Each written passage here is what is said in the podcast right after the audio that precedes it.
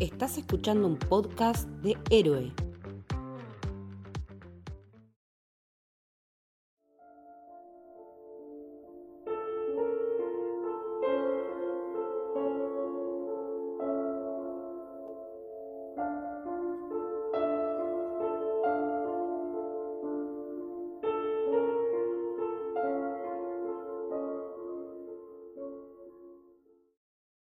Bienvenidos, bienvenidas al Camino del Héroe. Mi nombre es Mili y hoy estoy con Lucas. ¿Cómo va Lu? ¿Todo bien? Hola, ¿qué tal? ¿Todo bien? Todo bien. Y con Leti. ¿Cómo va Leti? ¿Todo bien? Todo bien. Muy contenta de estar acá. Estamos muy entusiasmados porque estamos en octubre, mes del terror, uno de por lo menos mis meses favoritos en el año. Y a diferencia del año pasado, en la que cada uno eligió una película preferida, esta vez sacamos la democracia de lado, acá nadie eligió nada, y preferimos ir por una película que representa muchas cosas. Y también es una gran referente no solamente del terror, sino que de un subgénero, podríamos decir, del terror que nos gusta mucho, que es el J-Horror. Y vamos a hablar nada más ni nada menos que de la llamada Ringu, de Ring, como quieran decirle. El aro. En las aplicaciones para de- las plataformas de streaming está como el aro. Así como tiene muchísimos títulos, muchísimos nombres, también tiene muchísimas remakes. Hoy vamos a hablar específicamente de la original, de la de 1998, y de la remake que nos gusta mucho también del 2002. Sé que mucha gente tiene anécdotas con esta película porque también para los millennials salió en nuestra adolescencia y era como un momento ahí donde internet estaba floreciendo y estaba mucho todo esto de, de los correos malditos. Yo tengo la teoría de que para mí The Ring un poco inspiró todo eso de mandaste correo o vas a morir en Absolutamente. días. Sí, sí, sí. Sí, no tengo pruebas, pero tampoco dudas. A mí me da mucho miedo esos mails. Siempre tenían una imagen así como muy fea, muy turbia. Te daba un poquito de miedo y te decía, si no mandás este mail a 15 personas, algo malo te va a pasar a la noche. Yo no lo hacía, pero me quedaba como la sugestión de... Ay, la puta madre. Claro, porque de, de día pasaba y de noche te acordabas y decís, ¿por qué no lo mandé? ¿Por qué no lo mandé? Ay, no lo envié. Ay, me olvidé de enviarlo. Se me venía el flash de la imagen. Eso que era como un video que iba uno por una ruta y de repente aparecía una Samara Morgan. Y era, Oh, era sí. terrible. Sí, sí, sí, era sí, terrible sí. y se me. Era acostarme y que eso fuera como un flash mental de decir. "Ah". Sí, porque bueno, aparte tiene esto, ¿no? Es una película donde la figura de Samara se volvió icónica, creo que puede llegar a estar al nivel de Reagan del exorcista, son como, o de Chucky, son como esas figuras. Sí, es totalmente icónica. Bueno, también había muchas prank en los videos de YouTube, que Sí. capaz en ese momento no había tantos canales ni nada, pero te metías a ver un video y de repente te, aparecía la cara de la nena. Pero bueno, yo más que, que eso, de que me acuerdo mucho de, de esos boom y de haber visto la del 2002, que la fui a ver al, al cine, era bastante chica y en su momento era muy miedosa, entonces la verdad que me afectó. Debo admitir que en realidad mucho no la vi porque me tapé la cara durante toda la película, entonces como que la mitad ni siquiera la, la pude ver. Pero nada, tengo ese recuerdo de, de muy impactante, de una de las primeras películas de terror que vi en mi vida y que me, me impactó mucho. Y después con el correr del tiempo verla, nada, va, tomando como, como otros, otros colores, se va volviendo mucho más interesante y me parece que es mucho más que una simple película que te da miedo. Sí, totalmente. En mi caso también fue una de las primeras películas de terror que vi, pero era como una época que era la época de los pijama parties, ¿no? Te llevabas una película de terror específicamente para ver en las pijama party. Y era muy, no- muy común el tema de estar viendo la llamada y que alguien haga una broma de llamar por teléfono apenas termina el video a su propia casa, ¿no? Esa, esa es clásica. No la volví a revisitar mucho. De hecho, hace muchos años que, no la volví a ver. La volví a ver hace poquito y me parece un peliculón absoluto. Estoy hablando más que nada de la remake. Si bien en este episodio vamos a hablar de, de- de las dos, de la japonesa y de la remake, yo ya les anticipo un pequeño spoiler que a mí me gusta muchísimo más la remake. Debe ser de las pocas que salieron bien, que se hicieron realmente bien, que aportaron más que la, que la original. Tiene un montón de, de matices, un montón de, interpretaciones, puede llevarlo, y creo que es absolutamente icónica, como hablábamos. La figura de Samara, el video, y también inspiró, y eso es muy importante, y seguramente también hablemos, una serie de películas con una temática también de maldiciones, de esta cosa de la sugestión, de un caso medio policial en el medio. Para mí es una película súper influyente dentro del género de terror. Yo ya era más grande, la fui a ver al cine, salí cagada en las patas, nivel estaba con alguien y le dije, vamos a dar una vuelta a manzana porque necesito despejarme porque esto fue demasiado. Les comentaba a los chicos antes de grabar que hay tres, cuatro películas de esas que de terror que realmente me afectaron. Una fue El Exorcista, Blair Witch, con Blair Witch la pasé como el orto, porque aparte también cuando la fui a ver al cine te daban los volantes como que la chica estaba perdida realmente y que la estaban buscando. Y la otra es Actividad Paranormal, con Actividad Paranormal la pasé como el orto, porque encima terminó y fui a llenar el, termo y, se, y explotó. así que fue como... No. No, la pasé muy mal.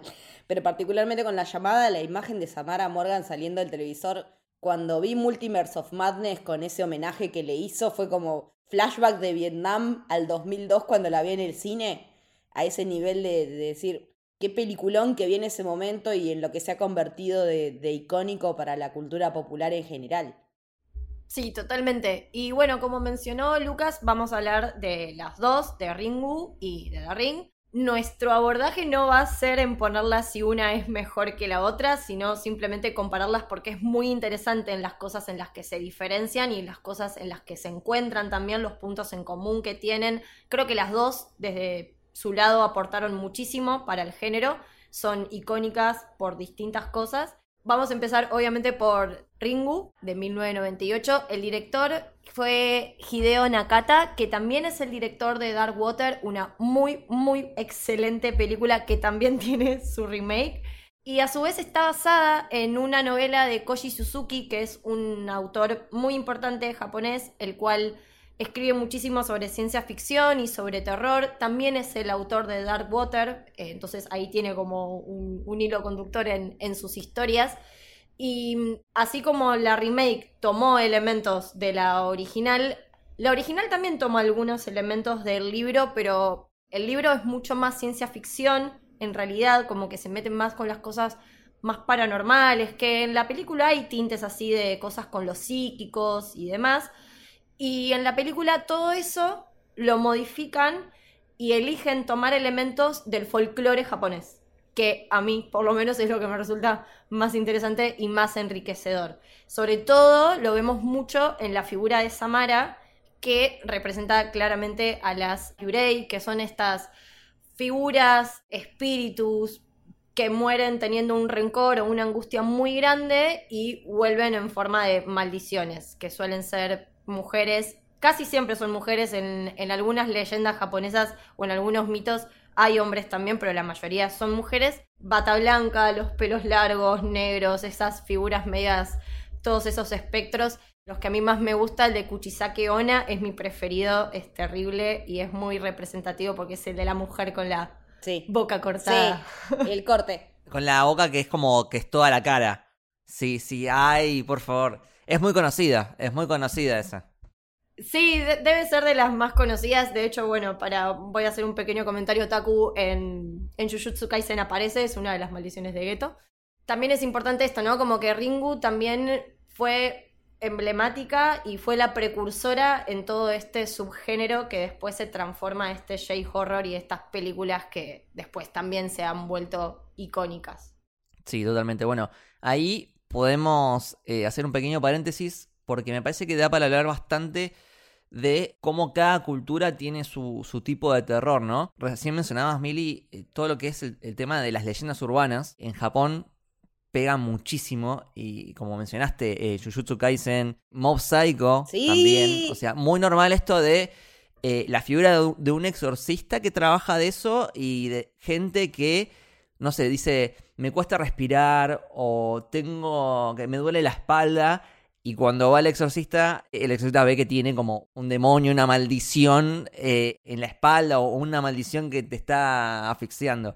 Eh, es muy normal eso. Y el tema de, sobre todo en The Ring, de las leyendas urbanas de, hay un video que si lo ves tal cosa que o sea, siempre parece como una joda, pero después termina siendo verdad. El tema de la sugestión, que creo que juega muy bien en la primera escena, donde primero dice en serio, después eh, que está jodiendo, Después suena el teléfono y las dos asustan, incluso la que estaba jodiendo se asusta. Después era, eh, era falsa alarma porque era la madre la que llamaba. Después de nuevo es, de verdad. Entonces, este ida y vuelta me parece muy, muy interesante. Y con el tema de mm, eh, más cultural, ¿no? O sea, cómo cada, cada país, dependiendo su historia, dependiendo su contexto, dependiendo su, su mitología, tiene diferentes tipos de horror. Como dijimos, Japón es todo relacionado con, con las maldiciones, con, la, con los espíritus vengativos, porque es una cultura muy arraigada a, la importancia de, la moralidad, ¿no?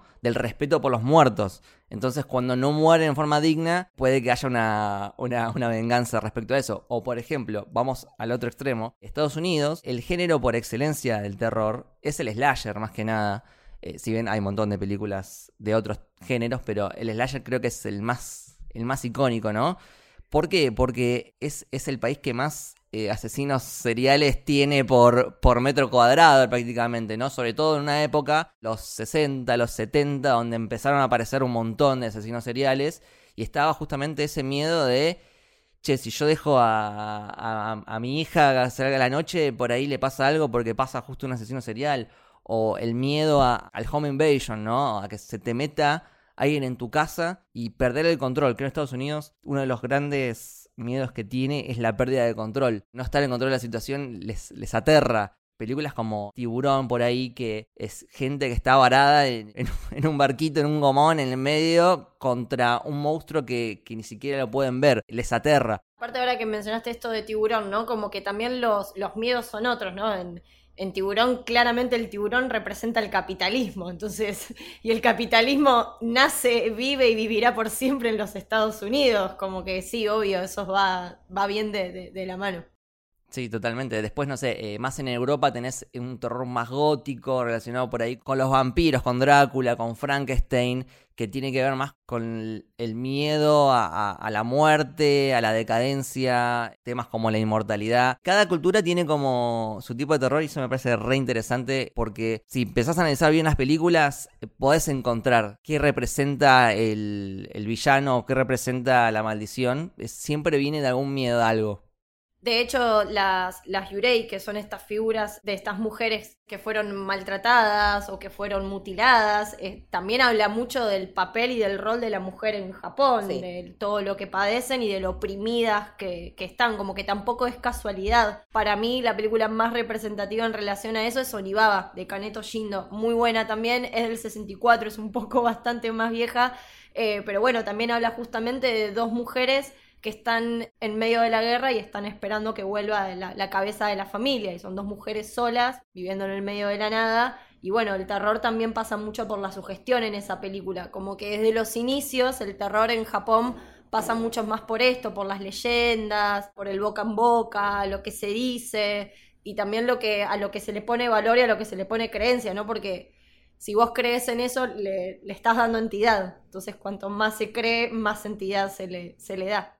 Absolutamente. En, mi caso es mi subgénero de terror favorito, este de, las maldiciones, lo paranormal, todo lo que tiene que ver con la sugestión. Eh, me da mucho más miedo actividad paranormal, la llamada, la bruja de, de Blair Witch, que por ahí un slasher, en, mi caso personal. Por ahí otra persona le da más miedo el slasher.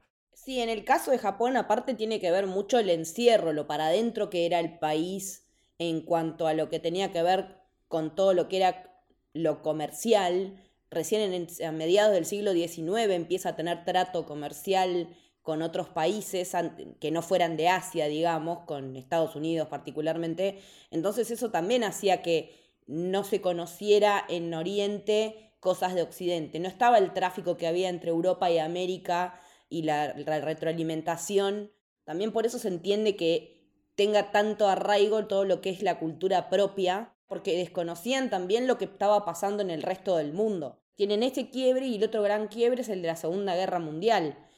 Si vos te pones a ver qué tipo de películas hacen tanto Japón como Estados Unidos, estando cada uno en el bando vencedor o vencido de la guerra, eso también genera distintos miedos o distintas versiones de cómo contar historias. Sí, wow, Godzilla es el trauma de Japón. Godzilla es Estados Unidos, son los aliados tirando las bombas, digamos. Tienen e-, esa, esa diferencia cultural Y eso es lo que hace también interesante el análisis de las dos películas desde las perspectivas del terror que tiene cada cultura. Yo no había visto la original, la vi ahora antes de grabar. Me pareció más un thriller que una película de terror en, en un punto. O sea, tiene elementos de terror, pero la, seguí más como un thriller, aparte de una hora y media se me pasó volando. Mientras que la llamada siempre la sentí de terror, la, la remake. y, digo, ¿por qué también? Porque por ahí tiene otros elementos narrativos, usa, usa distintos elementos del cine para generar climas que en la original no hacen falta porque lo que te están queriendo contar es otra cosa, o desde otro punto de vista que no es el efectista por ahí de Hollywood. También, como estábamos hablando antes de grabar, de qué tipo de cine producís, eh, basado en qué. Japón no produce para salir a reventar las taquillas en el mundo. Estados Unidos sí, sale para, es muy para afuera, es muy para el blockbuster y para generar plata sin embargo, también Japón con, lo suyo y con el J-Horror en particular y, con el Ringu todavía más, como que se abanderaron de este subgénero que terminó siendo sumamente exitoso. Como decía antes Leti, es un género que está más apuntado a generar climas, a tensiones, tiene aspectos hasta más psicológicos, no es un terror mucho más explosivo o con más efectos visuales, ¿no? Es, es mucho más minimalista, hasta podría decirse, el tipo de, terror que, que, es este gran subgénero. De esos tenemos un montón, casi todas esas películas también tienen remake, pero bueno, Dark Water es una gran referente, El Grito creo que también. El Grito. Shatter también, que son maldiciones que salen en las en las fotos. Es buenísima. Esa película es buenísima. El final es buenísimo. Y también es un espíritu vengativo de una mujer, ¿no? Como que seguimos con. Ahí va, ahí va. Es muy bueno. Tiene un giro muy bueno. No lo vamos a decir, pero vean Shatter, que es una joyita también. Y también, súper, súper J-Horror. Viene todo de, de, la llamada de Ringu. Sí, es muy 2000 Sí, porque Ringu es del 98 y todas las demás son las que siguieron. La original, la verdad que me gusta mucho. Sí estoy a favor de ustedes en esto que dicen que más que una película de terror, parece un thriller con tintes de, de terror. Una de las mejores cosas que tiene, si no la mejor escena que tiene es la inicial, como comentaba antes Lucas. Y para mí es lo que define lo que es el J-Horror y lo que define lo que va a ser el generar climas en toda la película, ¿no? Como que tenemos a estas dos nenas que están hablando. Encima, la iluminación, si la comparamos con la remake, es totalmente el día y la noche. También lo que me parece interesante de ambas, un poco, como con esta escena inicial ya te dan toda la información que, tenés que saber, ¿no? Como que ves un video, recibís una llamada, en siete días te morís. Las reglas, las reglas de cómo funciona. Cada maldición tiene sus reglas, ¿no? Claro, y bueno, las reglas son estas. Y estas dos chicas están hablando de eso. Primero un poco riéndose. Después una dice, che, pero yo vi el video. Y después se corta el clima. Después se vuelven a reír, como no, bueno, pero esto no es nada. Suena el teléfono, se vuelve a, vuelve a poner todo muy tenso. Encima la escena es larguísima porque bajan hasta la cocina, agarran el teléfono, se sirven el juguito, es como no termina más.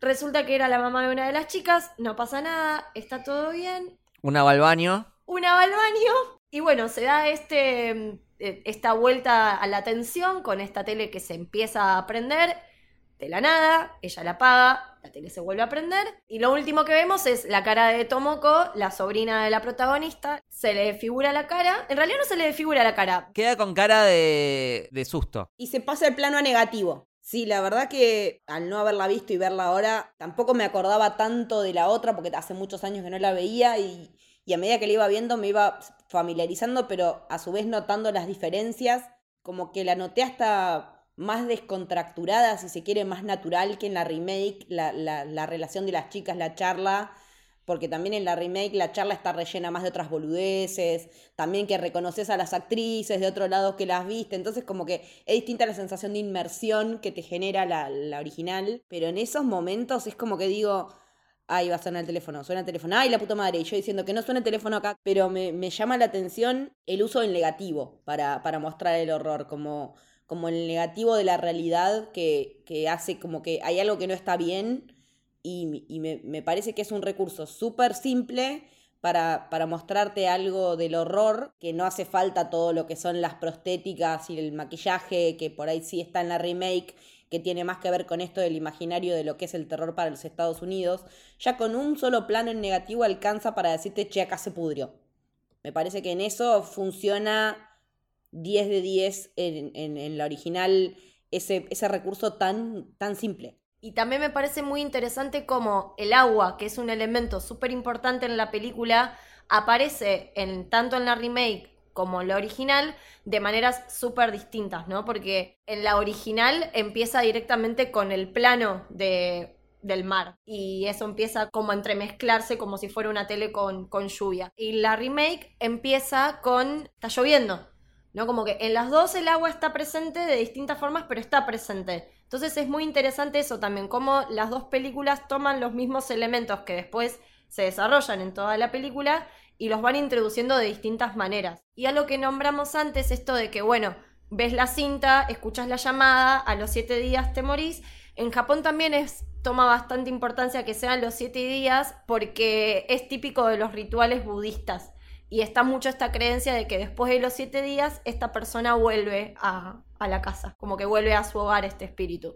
Entonces también como que toma mucha importancia esto de que sean siete días. Con respecto a lo del mar, también para Japón el ruido de las olas es la voz de los muertos, entonces también tiene ese otro plus que tiene que ver con, con que si abrís con el mar estás dando a entender como que estamos escuchando a los muertos. Al leer ese, ese análisis, esa interpretación fue como dije, ah, todo hace mucho más sentido ahora que entiendo de qué la va el agua en cada una de las dos películas. En la primera, más allá de ser el elemento que mata a Sadako y después en la otra a Samara, también el hecho de, del agua que fluye, el agua estancada, del agua que se mueve, el agua que está quieta, el agua sucia, el agua limpia, todo eso, todo lo que tiene que ver con el agua, que también a nivel sueño se suele interpretar de, de maneras muy ricas, el uso del agua en las dos a nivel simbólico traduce muy bien lo que significa para ambas culturas.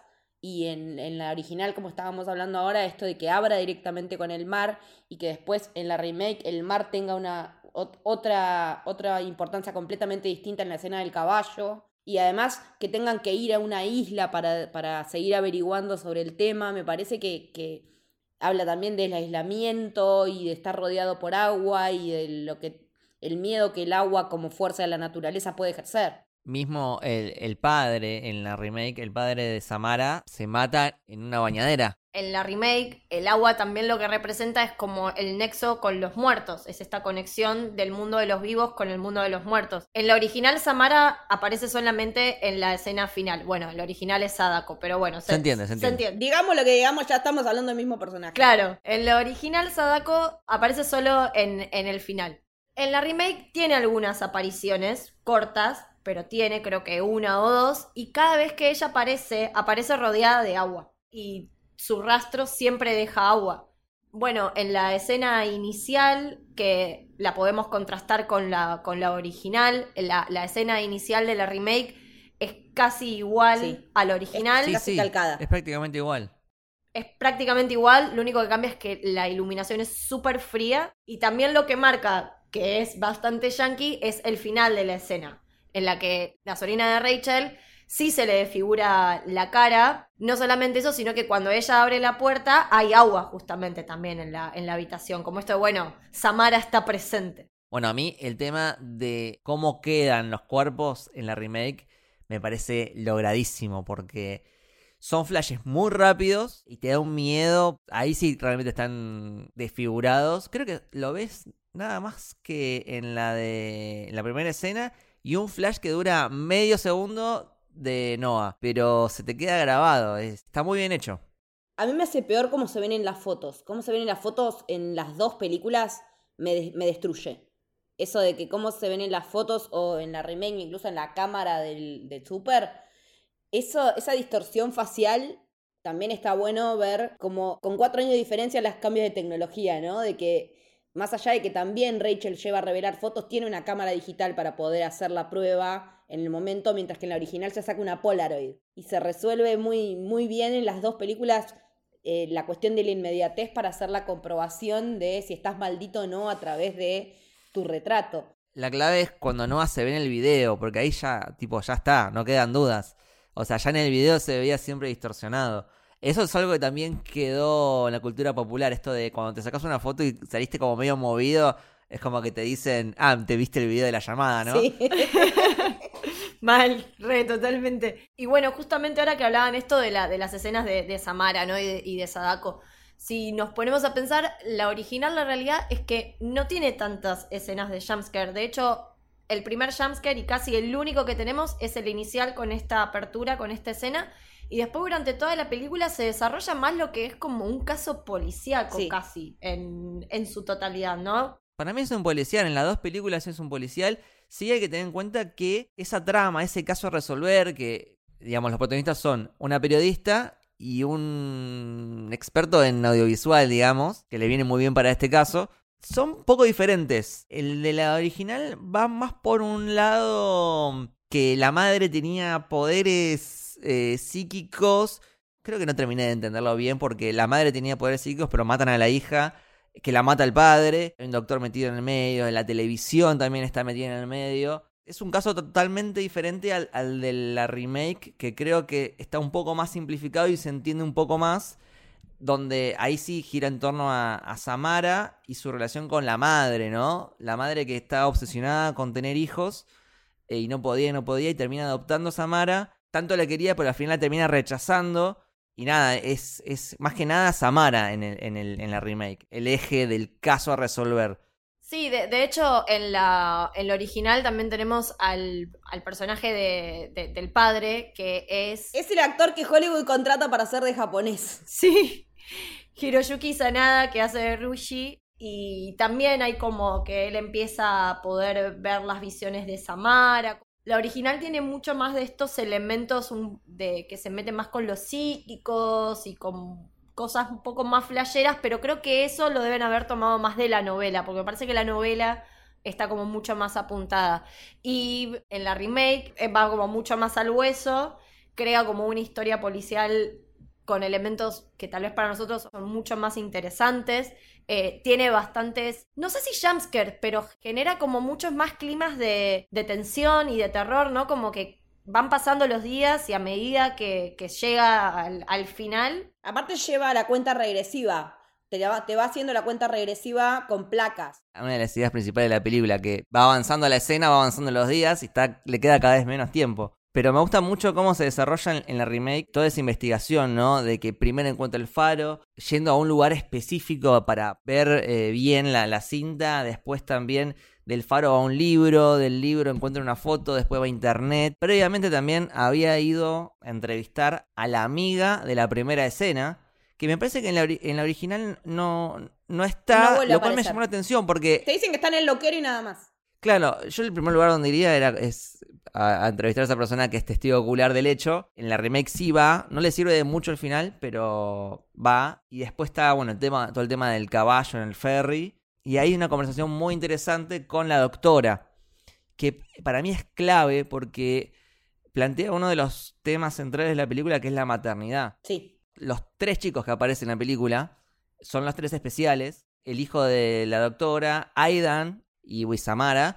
Y hay diferentes tipos de maternidades en cuanto a eso, ¿no? La doctora le explicaba, o sea, yo lo, amo y lo voy a amar toda mi vida, pero esta mujer, la madre de Samara, no tuvo la paciencia para tener a, Samara, ¿no? Pasa que también son distintos contextos, porque el, hijo de ella nació con, con alguna capacidad diferente y lo sabían desde movida, entonces, bueno, la aceptaron así. Samara, al ser adoptada, no sabían que tenía como alguna determinada tendencia, es como, como no es perfecta, bueno, tendría que ser de determinada manera y no lo es. No lo puede devolver porque le vino fallado, entonces la termina matando. Y en el caso de Rachel con Aidan es enfrentar la maternidad en soledad, después de haber quedado embarazada de joven. Me gusta mucho que en las dos películas está el plano de que se cruza el padre con los hijos bajo la lluvia. Sí, que tardás en entender que es el padre. Claro, tardás en entender y cuando entendés que es el padre decís, pero ¿por qué esta frialdad? ¿Por qué esta falta de vínculo?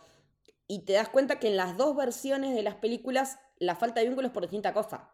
O sea, en la original la falta de vínculo es porque el padre tenía miedo de traspasarle los poderes psíquicos al hijo, al hijo, que efectivamente termina pasando, mientras que en la segunda, en la remake, lo que tiene miedo es de ser un padre de mierda como había sido su padre con él. Entonces me parece que también no solo habla de las maternidades, sino de las paternidades y por qué se opta por no paternar en el caso de ellos, mientras que en el caso de las mujeres vemos distintos aspectos, pero relacionados más o menos con lo mismo. En cambio, con los varones es completamente distinto la razón de por qué se alejan de ese hijo. Y bueno, en el caso de Samara con, con Richard Morgan, él directamente como que nunca la quiso. También relacionado con, el tema de, del hijo, la importancia también de la comunicación o, de la forma que tienen los niños de, de, expresarse, ¿no? Porque ahí hay un paralelismo entre Aidan y Samara, ¿no? Samara quiere que la gente sepa su historia. De hecho, cuando la toca a, a Rachel en el brazo, le muestra su pasado. O sea, ella quiere que se conozca la verdad, lo que pasó. Ella necesita ser oída. En el caso de Aidan, también es un pibe que le cuesta un poco comunicarse. Es un pibe también bastante especial. Y al principio de la película vemos que Rachel está un poco desentendida. Está como muy enfocada en su trabajo. Llega puteando al colegio, que se olvidó de ir a... llegó tarde de a buscarlo. Y está la profesora y la profesora le dice, flaca, o sea, fíjate con los, dibujos que está haciendo tu hijo. Y ella es como que no, no le presta mucha atención y era importante eso. No, y aparte, lo importante que es de que le dice, no, porque la prima se murió, sí, pero estos dibujos son de la semana pasada. Y el crecimiento que tiene Rachel como madre, porque venimos de esta escena del principio donde medio que está, que, que, no se involucra tanto, y después al final ella termina eh, abrazando a Samara. Eh, y termina también siendo una muy buena madre con Aiden. Y no, le y no le importa propagar el video con tal de salvar a su hijo. Gran desarrollo el personaje de Rachel. A mí me parece que además de estas ideas de la paternidad y la maternidad, hay otra idea en ambas películas que me resultan muy interesante. Yo lo analizaba un poco o lo entendía como la idea de un virus, ¿no? Como ustedes mencionaban esto de que Samara se propaga o Samara quiere que la gente sepa su, su historia y la manera en la que la gente puede saber su historia es a través de esta cinta de video. En lo original aparecen mucho las, las TV. Vemos TVs todo el tiempo. Hay televisores en todos lados. Es como esa idea de que la amenaza está presente. Pero me parece que la remake le da una vuelta de tuerca más a esto y lo convierte además de una amenaza como en un virus, ¿no? Eh, me resulta muy interesante. Antes mencionaban la escena en la que Rachel le da a Noah el video para que lo vea y ella se va al balcón, ¿no? Que para mí es un momento medio la ventana indiscreta porque ella se queda viendo el edificio de enfrente y ve a todas las personas eh, haciendo distintas cosas con las teles encendidas, ¿no? Como todo, dándole de comer un nene, limpiando, todos tienen la, la televisión encendida, aunque no la estén viendo. Y creo que también es algo que se construye desde la escena inicial con esto de cuando las dos chicas estaban hablando, es que una le dice a la otra, vos sabías que mirar tele y las ondas electromagnéticas y no sé qué, que te arruinan la cabeza, que también era un mito muy de, bueno, no es tan un mito, pero bueno, es algo que era una idea que se propagaba mucho en, en, esos años.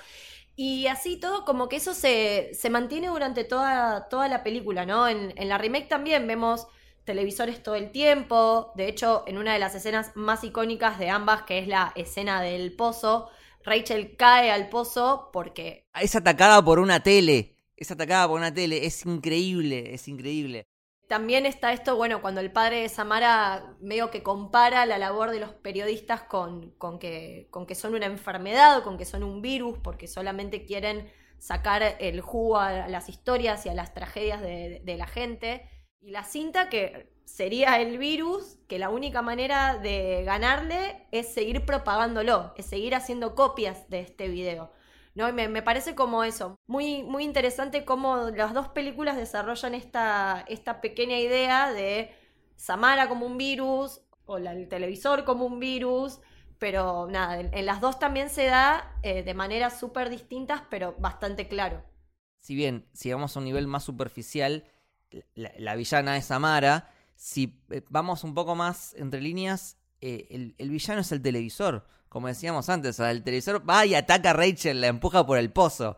Eh, todo el tiempo hay televisores que se prenden y las apagan y se prenden de vuelta como un acto de rebeldía. Es también el origen de donde sale Samara. Entonces, me parece que ahí se lo está aprendiendo como, como la televisor como algo malo. Yo creo que también eso se puede extrapolar al día de hoy, ¿no? Combinándolo con lo que decías vos, Mili, de, las ideas que se propagan. En, la televisión hay mucha gente que dice cosas eh, que puede llegar a transmitir ideas peligrosas y que la gente simplemente porque la está viendo en una tele le cree, ¿no? Tuvimos a Viviana Canosa tomando cloro, lavandina en vivo porque decía que te curaba del COVID y un par de días después un nene se murió porque los padres le dieron de tomar cloro. Entonces, justamente esta combinación de la televisión, ideas peligrosas que después se pueden propagar a lo largo de la sociedad, cómo, cómo se puede llegar a, relacionar la película con eso. Bueno, y ustedes antes mencionaban eh, como las, las diferencias esto entre, entre las maternidades, ¿no? Bueno, para mí la Rachel de la remake y Reiko en la original son como dos perfiles totalmente distintos también, ¿no? Como que Rachel es una mina muy empoderada, muy avasallante. Reiko tiene un perfil mucho más dulce, mucho más amable, mucho más del estereotipo de la mujer japonesa también, ¿no? como esta cosa de, bueno, bastante sumisa. De hecho, a mí me dio la sensación cuando volví a ver la original de que el personaje de ella hasta queda bastante desdibujado. Hay momento que la película es de, de sanada. Yo quería mencionar una cosita, me voy por las ramas, pero es algo que quería mencionar. La escena del pozo, que dijimos antes, me parece muchísimo mejor en la remake, porque en la original Primero que dura como media hora y se les ocurre la, estúpida idea de sacar el agua con los baldes. De drenar un pozo de agua con baldes y que encima el tipo baja y dice, bueno, yo te lleno los baldes y vos subilos con la soga. O sea, él no, no hacía nada. Y yo digo, Primero. ¡Tanteó al fondo! Tanteó al fondo, o sea, no hace falta drenarlo, porque de hecho después la terminan encontrando sin terminar de drenarlo, porque era cuestión de un poco agacharse y encontrarlo, no es muy grande un pozo de agua. Y segundo, no entienden cómo funciona un pozo de agua, o sea, no hace falta bajar para llenar un balde. O sea, ¿cómo funciona un pozo de agua? Bajás el balde con la soga y cuando lo subís ya tiene el agua. Podían haberse quedado los dos arriba y cada uno usa en balde. Nada, a mí me enojó mucho esa escena, duró un montón. En la remake, por suerte, dijeron, no, esto saquémoslo, hagámoslo distinto. Sí, y hay una diferencia que a mí me parece que también habla mucho de, de las dos culturas. En la original, Reiko la abraza, abraza el cadáver.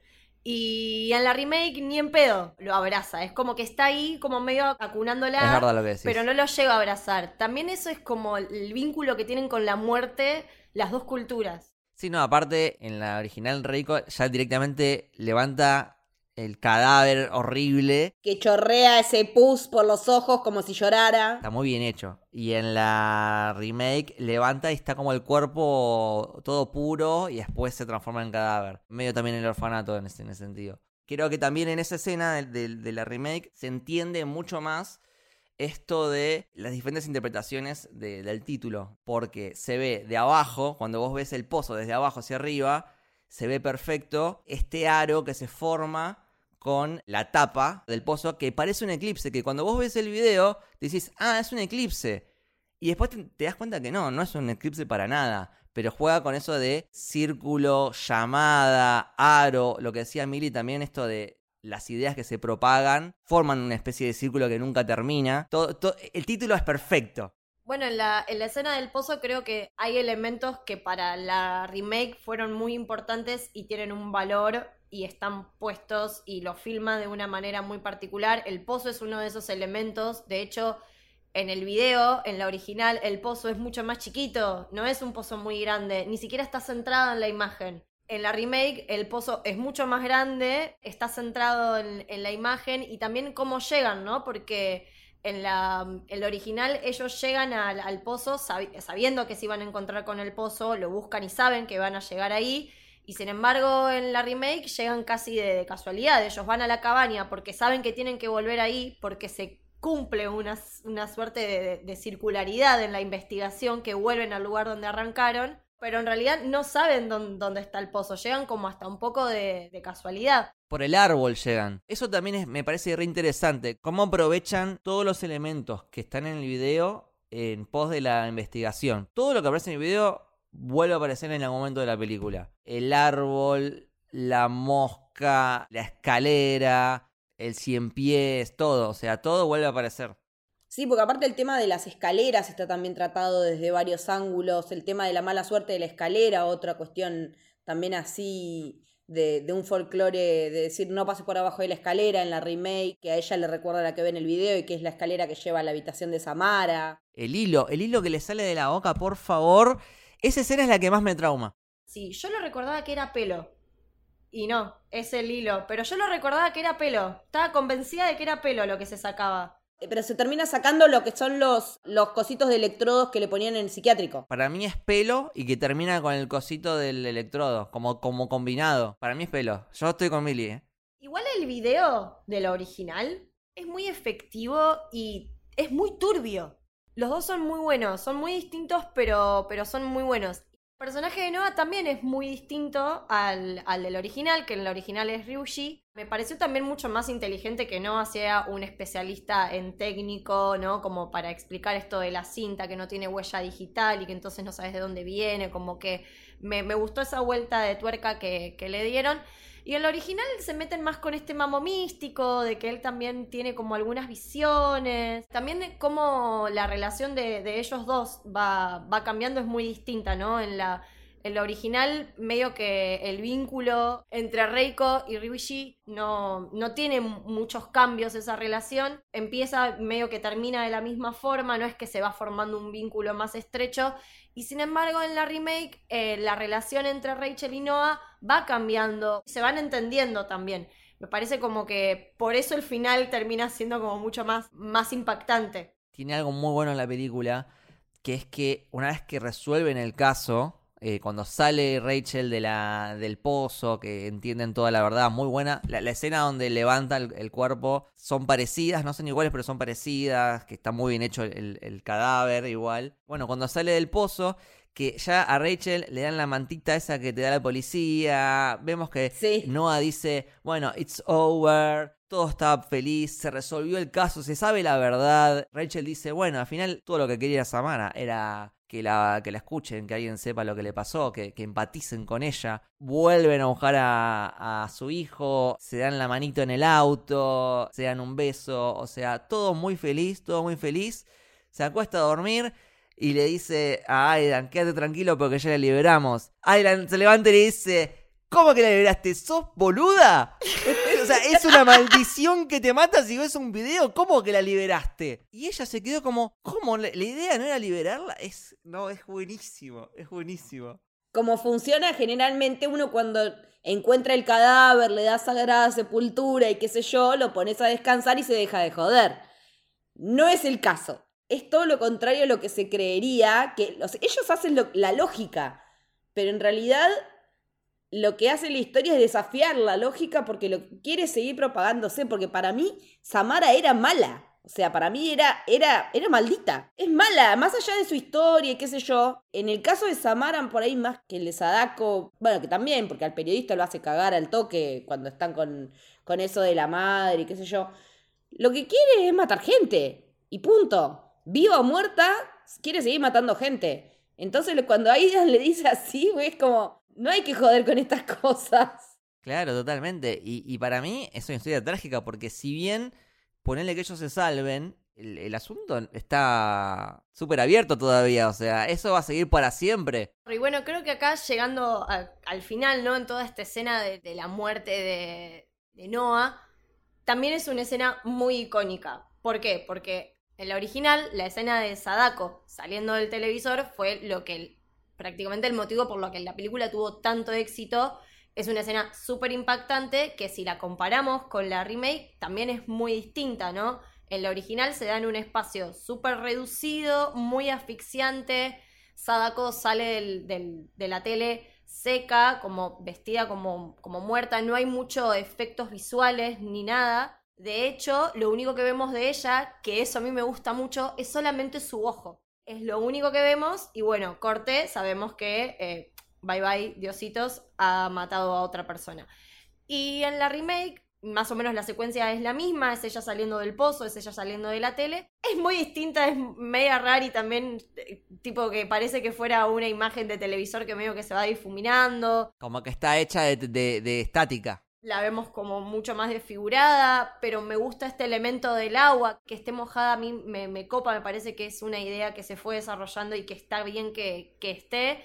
Pero bueno, el espacio es mucho más amplio, la iluminación, como dijimos antes, que es la que acompaña a toda la película, es mucha más fría. Pero bueno, creo que a su forma las dos generaron traumas en todos nosotros y nosotras de distintas formas. Esa escena es icónica de ella saliendo del televisor que también representa justamente esto que decíamos antes de eh, lo que vemos en televisor parece que está solamente en el televisor, pero por ahí se termina siendo realidad, ¿no? O sea, el miedo personificado. Acá es literal, o sea, está pasando a la pantalla literalmente, pero también hay que analizarlo figurativamente, de, una idea que vive en un espacio que decís, ah, bueno, es un televisor, pero también después te encontrás que a la vuelta, a la vuelta de tu casa está pasando también eso.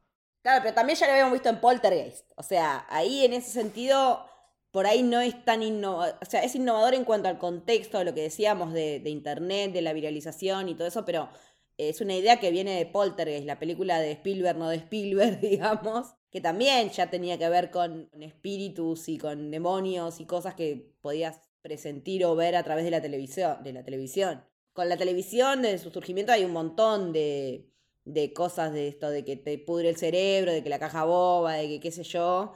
Y, y la de la estática siempre fue una de las imágenes eh, para el horror y para el terror por excelencia, porque no se sabe que se esconde en el ruido blanco.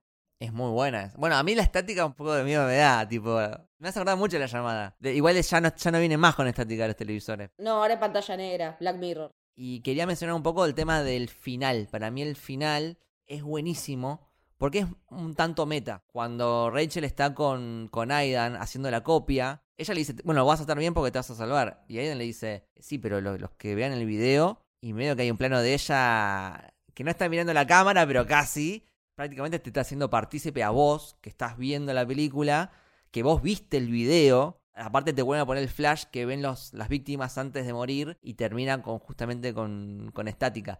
Entonces, terminás la película y decís, uy, yo vi el video. Me parece un- una idea brillante para terminarla. Yo creo que era un poco la idea también. Creo todos nos quedamos como un poco horrorizados y con mucho miedo de que nos pasara lo, lo mismo. Con respecto a lo que decía Leti de si Samara o Sadako es buena o mala, yo tengo un muy buen recuerdo de la segunda de la llamada. Me parece también una muy buena película. No sé por qué en un momento la pasaban mucho en la tele y yo la vi todas las veces que la pasaron, entonces como que formé un cariño. La dirige el director de la original. El director del original dirige la remake de la 2. Y dado como una explicación y se mete ahí un poco más en investigar como qué onda Samara y qué onda su pasado y demás. Así que también la, la recomiendo porque está, está muy bien. Hasta cinematográficamente la recuerdo como muy bien lograda. No la volví a ver, pero recuerdo que ahondaban mucho más en seguir explorando ese caso que pasó.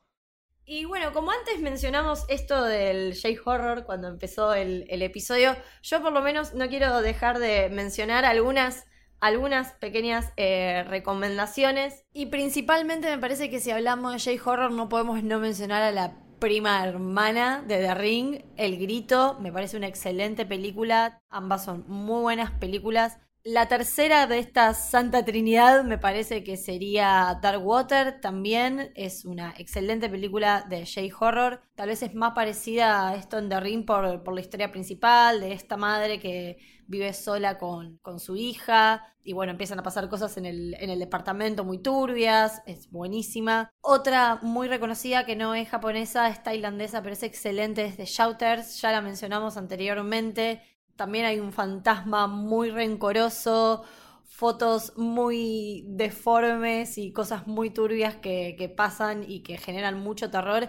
Quiero mencionar también que estas películas, me parece que el J-Horror en general, se caracterizan mucho porque es el final en donde se termina de, de culminar toda la, la historia y, por ejemplo, le vemos la forma a las maldiciones o un plot twist muy importante en la película. Me parece que eso también es muy del J-Horror.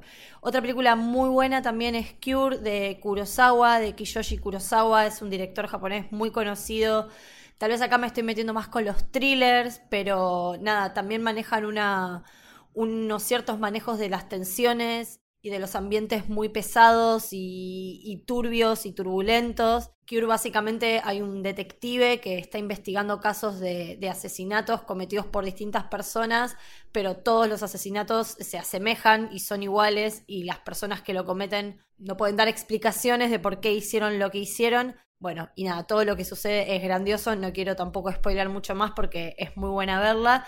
Después otras más conocidas, Audition de Takashi Mai, que también es una excelente referente. Noroi también es japonesa y me parece que también tiene mucho que ver esto con las maldiciones y con los finales en donde todo se termina desmadrando y toda la película es también bastante contenida hasta ese momento. Imprint de Takashi Mike, solamente lo menciono porque Takashi Mike es uno de mis directores favoritos. Eh, y Suicide Club me parece de Sion Sono, que también es un referente del J-Horror muy importante y no quería dejar de mencionarlo.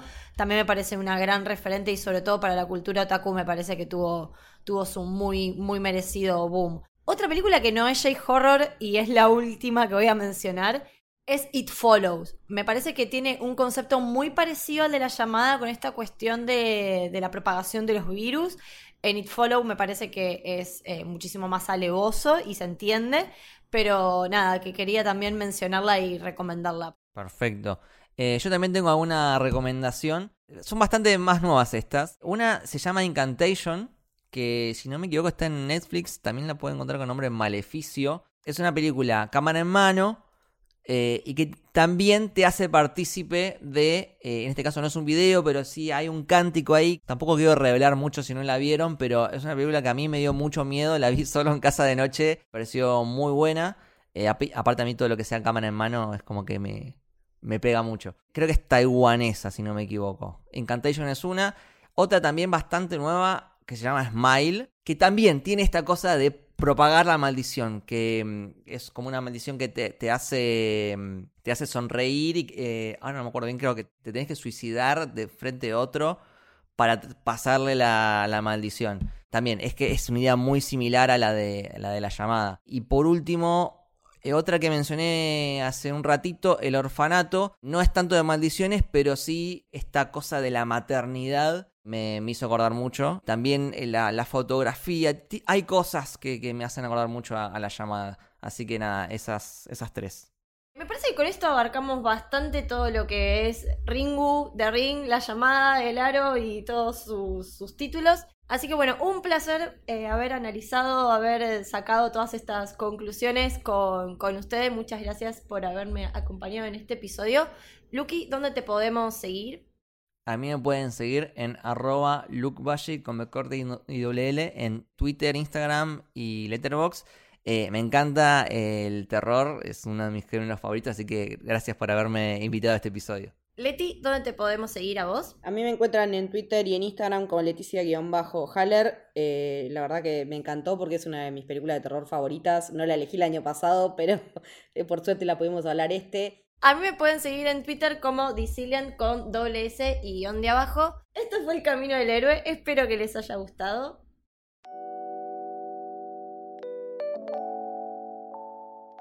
Si querés seguirnos en redes, podés hacerlo en Twitter en arroba camino héroe y en Instagram en arroba camino del héroe.